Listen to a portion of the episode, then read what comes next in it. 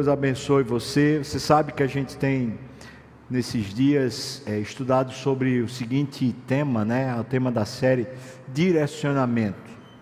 Hoje queria que você abrisse sua Bíblia em Efésios, capítulo 3, versículos 14 a 21. É uma oração do apóstolo Paulo, e é uma oração que Paulo pede que a igreja, que os crentes, como eu e você, sejam fortalecidos com poder. Essa é a essência da oração, não é?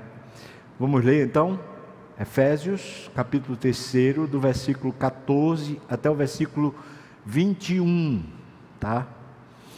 Diz assim o texto: Por esta causa eu me ponho de joelhos diante do Pai, de quem toma o nome toda a família, tanto no céu como sobre a terra, para que segundo a riqueza da sua glória, vos conceda que sejais fortalecidos com poder. Esse é o pedido.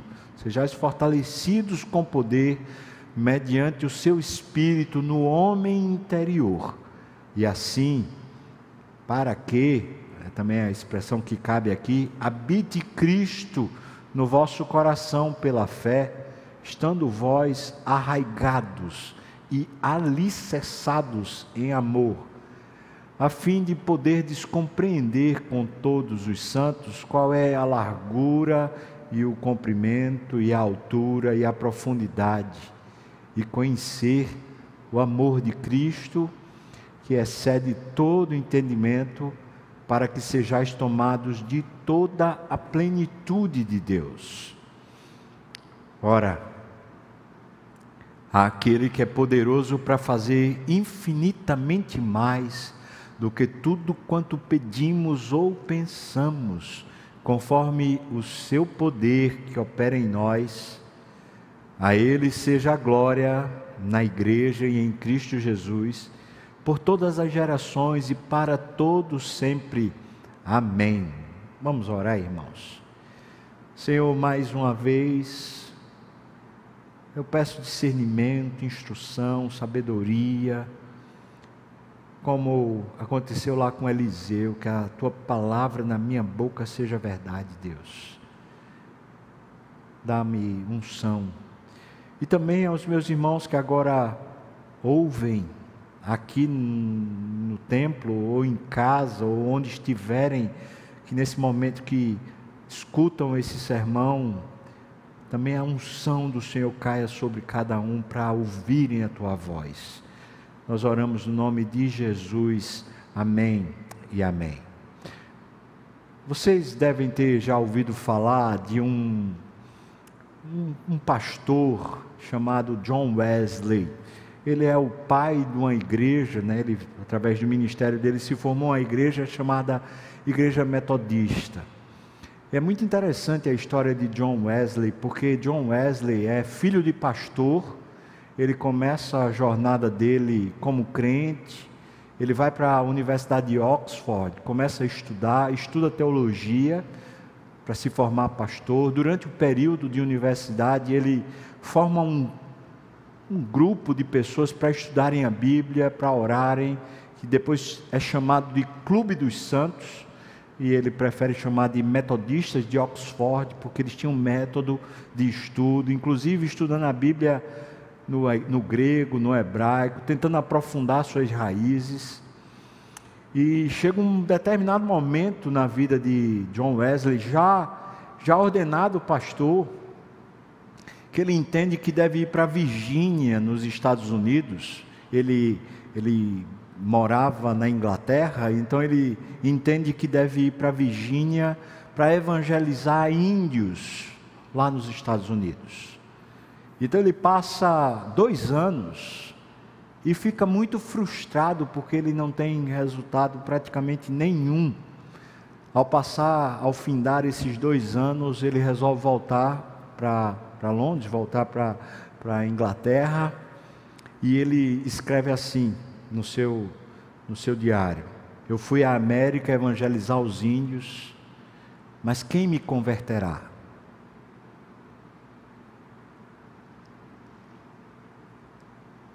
Ele, durante a travessia lá no, no oceano, né?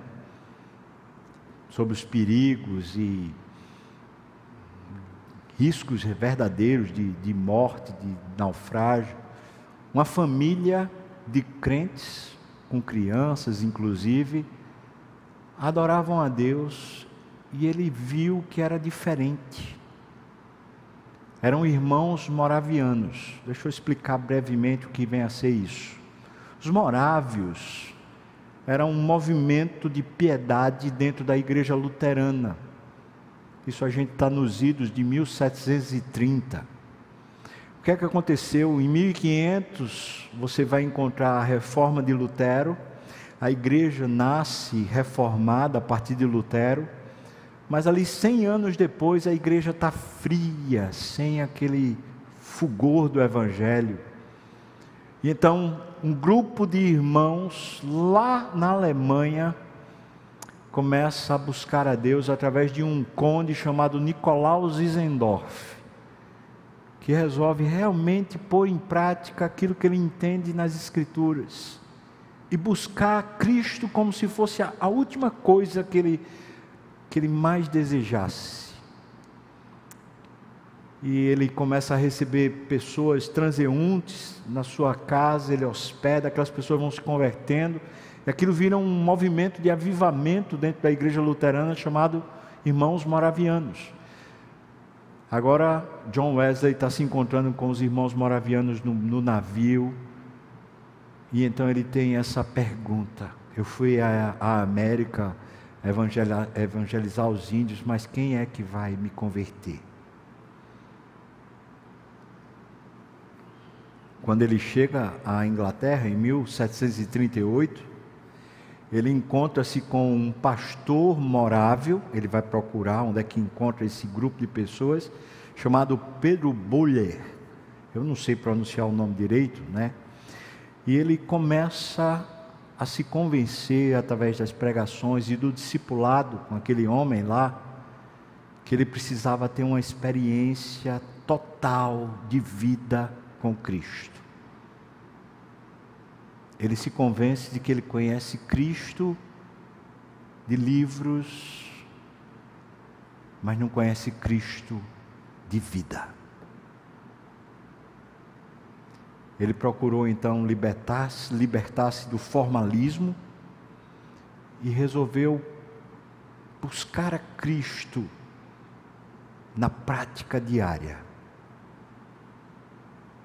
Nesse período, de acordo com Hernandes Dias Lopes, nesse período ele chega ao reconhecimento de que ele era um cristão nominal.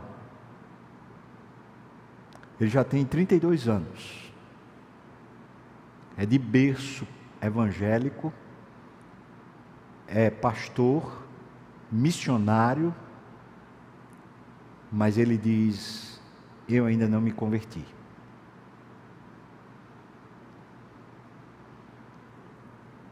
A oração que a gente acabou de ler de Paulo é pedindo a Deus essencialmente que a igreja, os crentes, sejam fortalecidos com poder, mediante a fé, no seu homem interior. E eu, lendo esse texto, claro, baseado já em, nesse momento que Deus vem dando para a gente de despertamento, vem uma questão. Você tem vivido seus melhores dias de fé, me veio essa questão e tem me vindo essa questão quase sempre quando eu estou estudando as Escrituras, nos momentos de pastoreio, lendo ali a palavra, ou mesmo caminhando e orando, tem me vindo essa pergunta: você tem vivido os seus dias mais ricos de experiência com Deus? Ou você já teve dias melhores? E eu pergunto para você, irmão, e eu pergunto isso com temor, e estou falando isso porque literalmente eu estou tremendo aqui. Você tem vivido esse calor, esse amor esse desejo por Deus.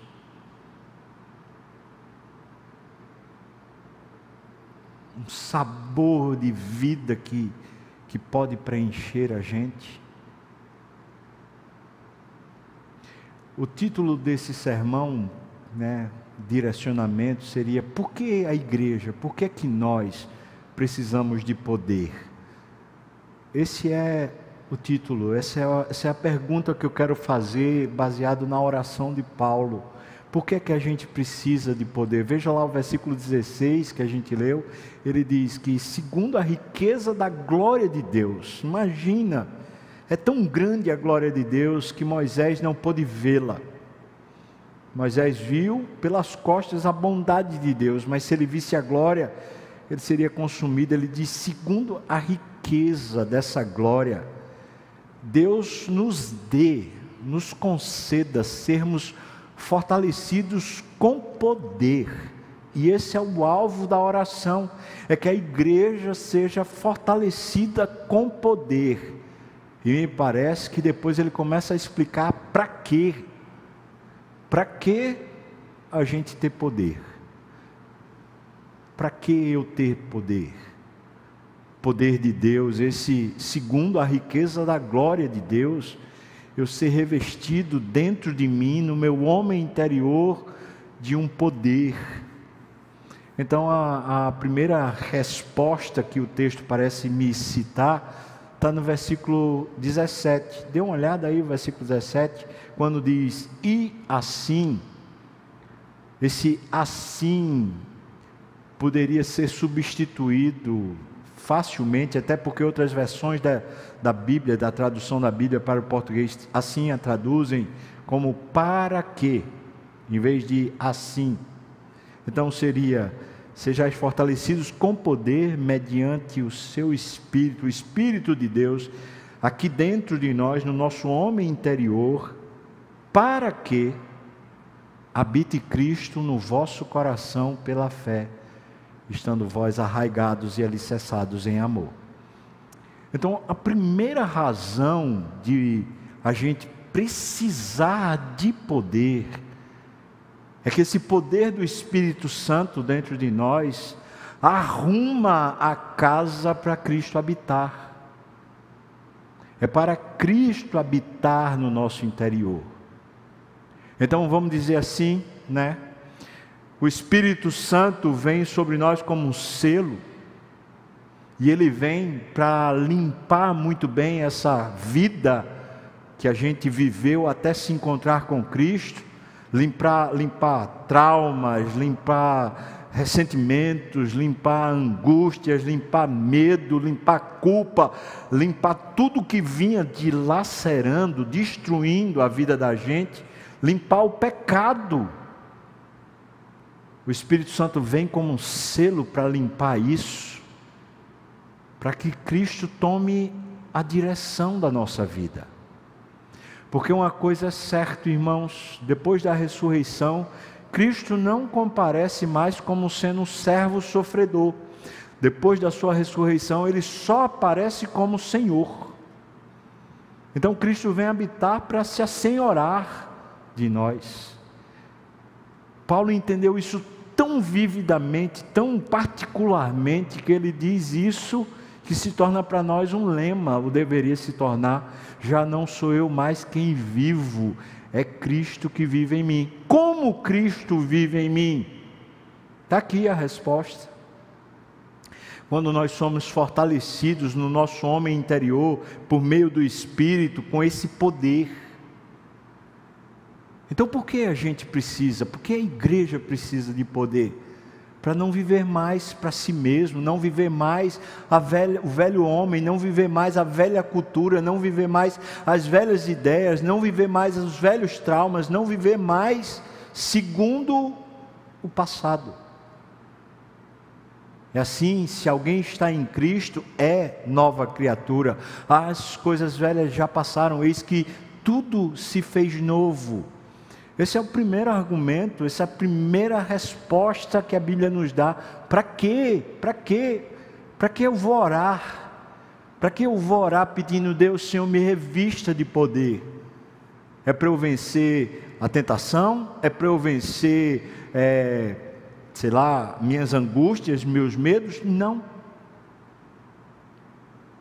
É para Cristo habitar em mim, é para eu não ser mais dono da minha vida, para eu não ter mais a razão como sendo a luz da minha alma, mas finalmente o Evangelho como sendo a luz que me guia. Para funcionar na minha vida, nas minhas percepções, funcionar a palavra e não a lógica do mundo. Assim habite Cristo, ou para que habite Cristo no vosso coração pela fé. Então ele diz: estando nós, né, vós, é uma oração, arraigados e alicerçados. Arraigados quer dizer lançadas fortes raízes. Alicerçados quer dizer construídos sobre um fundamento. Que fundamento, que raízes? Onde é que a gente finalmente encontra poder para a nossa vida? No amor de Deus e uns, umas duas semanas para cá, eu venho sempre pensando sobre o amor de Deus, e eu fico pensando muito sobre o pacote de amor de Deus, que, que não, não é como o mundo conhece, um amor leviano, um amor sem, sem cuidado, um amor que, que é permissivo, que é degenerativo, que denigre, denigre a pessoa, denigre a moral da pessoa, denigre a vida, a ética da pessoa. Não, não é esse amor.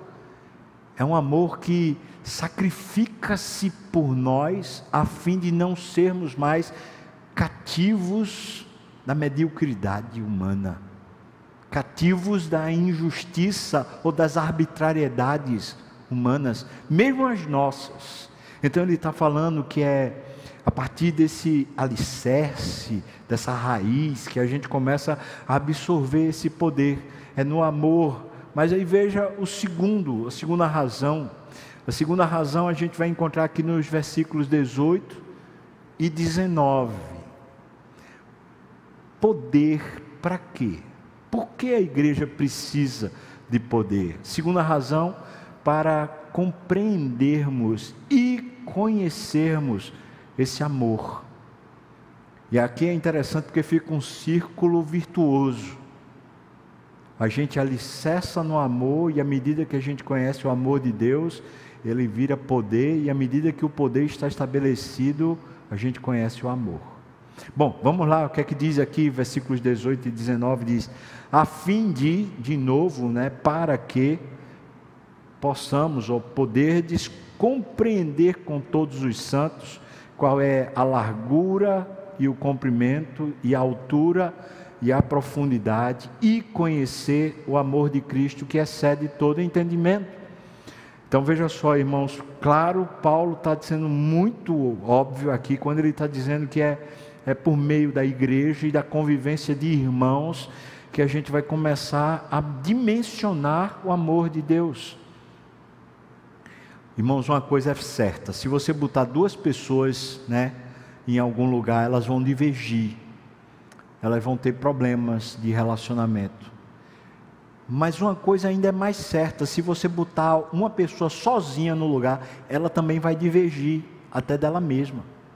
Ou seja, a gente tem um problema incrível, porque a gente não se conhece, a gente se perde mesmo sozinho.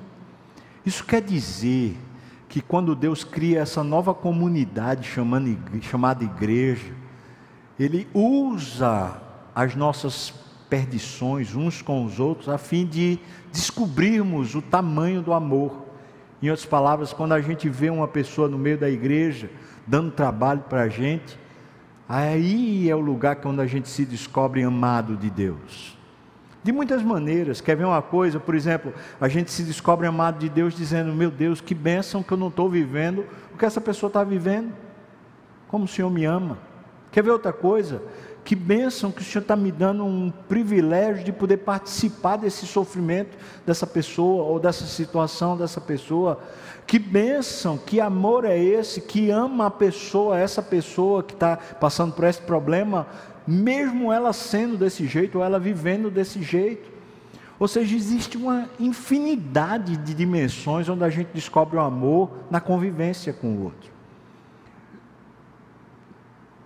E veja que ele está falando isso, é para compreender. Então ele fala dimensões do amor e finalmente conhecer o amor de Cristo que não será percebido, dimensionado, compreendido através da razão. Sabe por que ele diz excede todo entendimento? Então não é para a gente se imiscuir, né? Começar a pesquisar isso pela razão, mas é pelo relacionamento que vai ter seus embates, humilhações, crises, problemas, que a gente vai começar a descobrir. Por exemplo, um, um casamento onde os dois são crentes, que grande oportunidade de se descobrir amado por Deus. Uma família onde existe lá filhos crentes, pais crentes, que, que grande oportunidade de se descobrir o amor de Deus ali e é claro, os ministérios na igreja, a vida na igreja, que grande oportunidade de a gente descobrir. Mas veja, ele diz que quer esse poder de Deus para a fim de compreender e a fim de conhecer esse amor. Em outras palavras, irmãos, é que sem esse poder do Espírito Santo, mediante a fé, a gente não vai compreender. O que vai acontecer é que na igreja, na família, em qualquer relacionamento, a gente se cansa, a gente se abusa. Ou às vezes a gente acha que é melhor do que o outro, a gente vai querer dar um jeito no outro, em vez de descobrir-se amado por Deus através dessas, dessas lacunas, desses problemas, dessas crises. Quantas vezes ao longo da minha vida pastoral, dando gabinete com, por exemplo, pessoas que estão em crise no casamento. Eu me vi, eu me descobri, enquanto ministrava conselho para as pessoas, eu senti o Espírito me aconselhando. Quantas vezes? Quantas vezes, enquanto eu estava conversando com uma pessoa que, que aos meus olhos estava completamente perdida, ali naquelas conversas eu me via perdido junto com ela. E o amor de Cristo sendo o vínculo não entre eu e ela, é entre eu e Deus. Poder para se sentir amado. É assim que eu vou colocar. Sabe por quê? Porque eu e você temos a maior dificuldade de nos sentirmos amados. Essa talvez seja a maior dificuldade de todas. Você se sente amado? Olhe ao seu redor, olhe um pouquinho da sua estrutura de vida, veja o que é que está faltando. E veja se você não continua infeliz, insatisfeito, cheio de queixas, cheio de murmurações a respeito do outro, a respeito de alguém, a respeito da situação, por que a gente vive se queixando? Por que, é que a gente vive com a síndrome de que a gente é quem vai dar jeito, a gente é quem vai abençoar, a gente é quem vai fazer a diferença? Porque esse amor a gente não sente. Veja que ele está colocando assim: eu quero que a igreja seja fortalecida com o poder, mediante a fé, né? Pelo Espírito Santo lá no homem interior para poder compreender. Então, o poder de Deus em nós é para nos sentirmos amados. Finalmente nos sentirmos amados no meio da igreja. Não nos sentiremos amados quando simplesmente as coisas funcionarem bem. Nós nos sentiremos amados quando o poder do Espírito encher o nosso interior. Terceira, terceiro motivo, ainda no versículo 19, ele continua dizendo: para quê? para que, terceiro motivo, para que sejais tomados de toda a plenitude de Deus. Então, poder do Espírito Santo em nós é como se fosse uma chave que finalmente abre a vida de Deus. Finalmente a vida de Deus está em nós e está maior do que a gente mesmo e maior do que a nossa própria vida. Eu não sei como explicar muito bem, mas eu sei como, como citar exemplos. Está lá os, o apóstolo Pedro caminhando, ele e João, e de repente a sombra deles passa sobre pessoas que estão doentes e eles são curados. As pessoas são curadas. Eles não estão nem fazendo nada. Simplesmente as coisas acontecem porque tem poder. É Deus enchendo a terra. Qual era a dificuldade de Jesus curar alguém, abençoar alguém, dar uma palavra de sabedoria na vida de alguém? Há uns dias atrás, há um tempo atrás, eu vivi uma experiência tão tão singular. Hoje eu estava lembrando com Daniel, falando para ele, e me veio lágrima aos olhos. Fazendo um curso, e enquanto estava na sala de aula, o pastor que estava dando aula, um homem de Deus, não o conhecia muito bem, e aquela aula tão profunda, que tocava a gente por dentro, e o pastor, com muita simplicidade, dando a sua aula,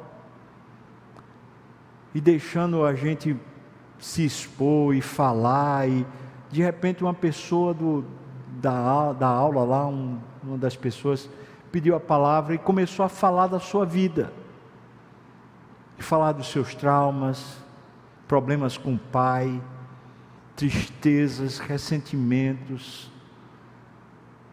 E aquele, aquele pastor sentado no seu birô, eu não sei se de propósito ou não, mas havia tanto de Deus naquele homem, que ele parecia não prestar atenção no que a pessoa estava falando. E a pessoa foi, foi ficando, parece que com raiva, como se estivesse dizendo assim para o pastor: preste atenção no que eu estou falando. A pessoa não dizia isso, mas foi ficando aumentando sua voz, e, e aquela coisa, de repente, aquele pastor se levantou do birô e só fez chegar do lado da pessoa que estava sentada contando a sua história. Sent, ficou do lado em pé a pessoa olhou para o pastor e começou a chorar, a se esvair em lágrimas. O pastor disse assim: Eu vim aqui só para lhe abraçar. Posso lhe abraçar? A pessoa se levantou, deu um abraço nele e chorou copiosamente.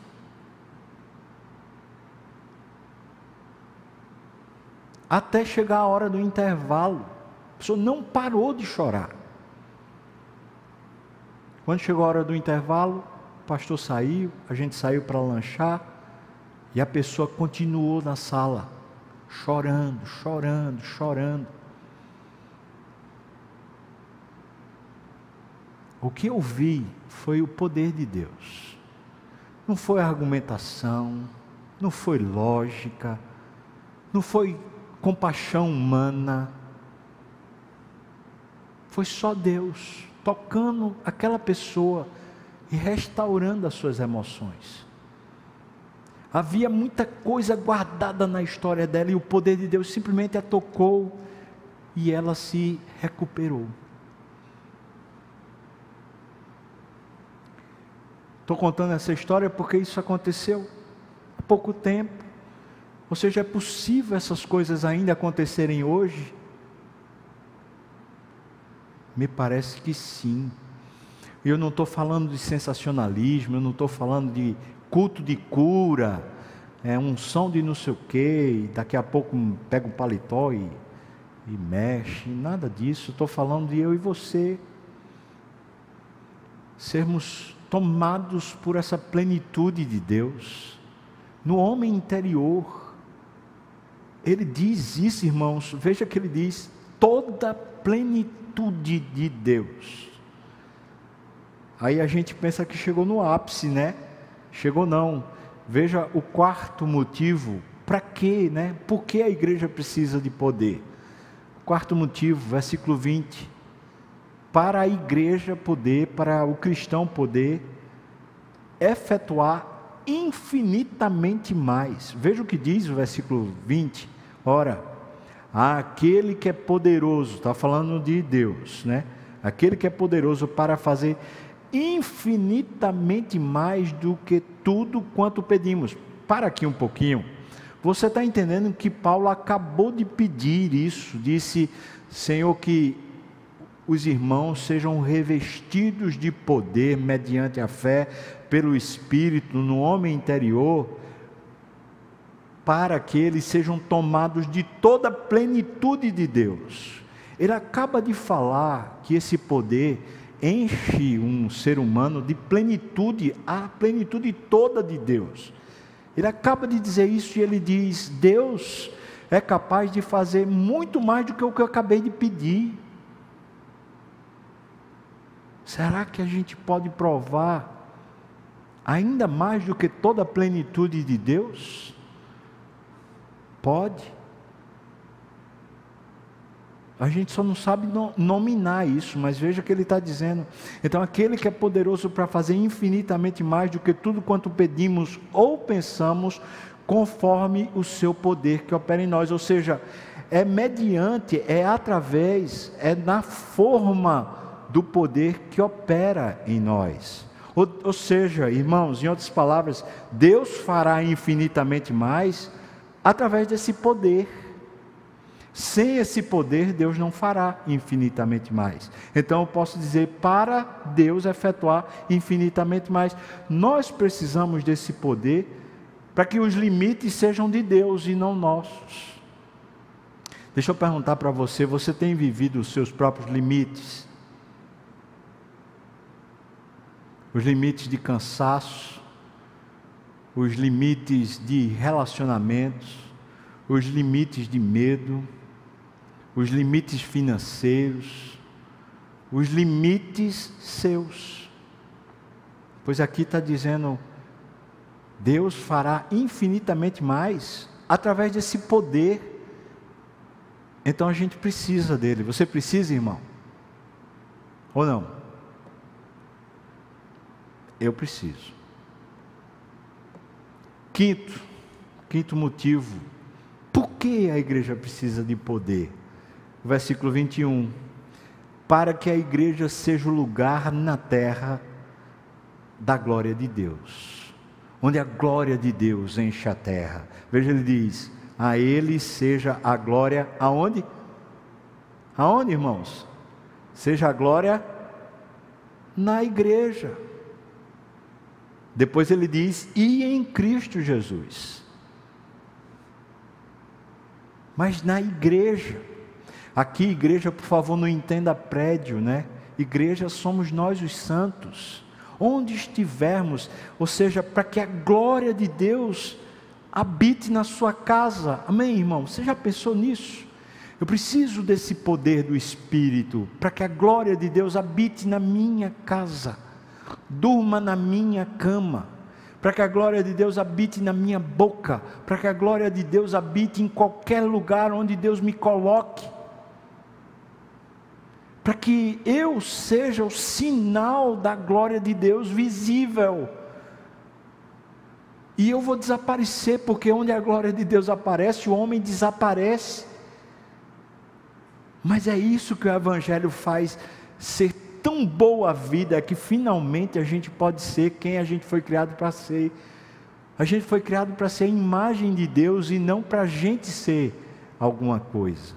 Ou seja, no final, o que importa é que Deus seja vista, visto e não nós. Então o versículo 21 diz: A Ele seja a glória na igreja e em Cristo Jesus por todas as gerações, para todos sempre.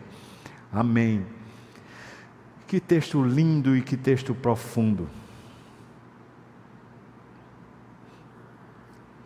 O diário de John Wesley diz assim: no diário dele, depois de ele ter tido aquela experiência, ele fala assim: cerca das 8h15, enquanto ouvia a preleção sobre a mudança que Deus opera no coração através da fé em Cristo, eu senti que meu coração ardia de maneira estranha.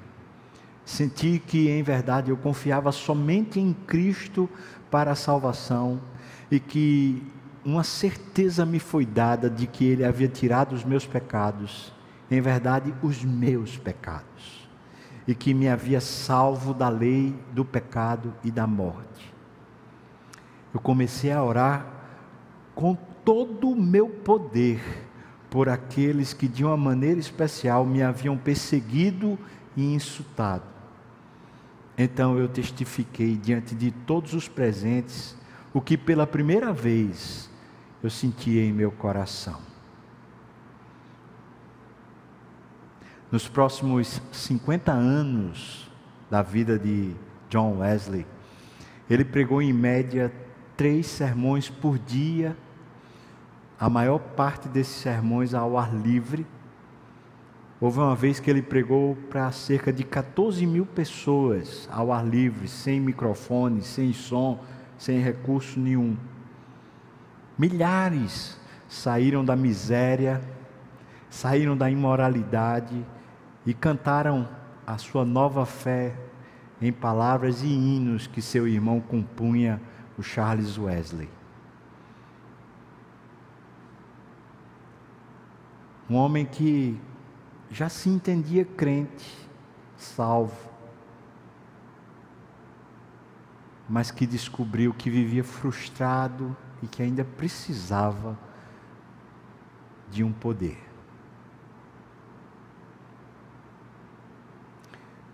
pergunto para você: você precisa disso? Eu preciso disso. Eu não posso dizer que eu não creio na obra de Cristo e que eu não creio de coração nisso, mas eu posso dizer que eu estou precisando disso. E qualquer um que orar assim por mim me fará o maior favor da minha vida.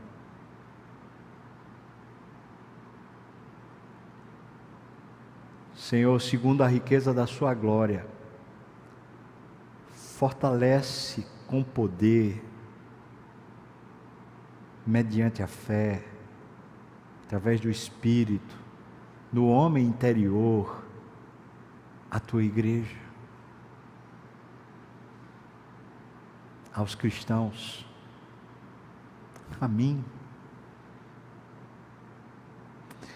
Tenho feito esse desafio e volto a fazer esse desafio para você. Vamos jejuar, irmãos.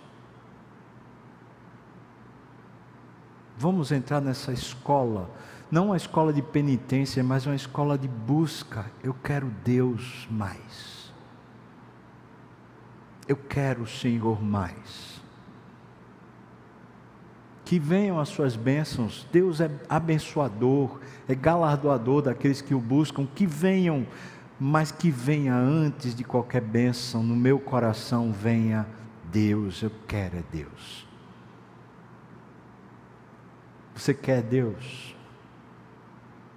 Sua vida tem mostrado o quanto você quer Deus.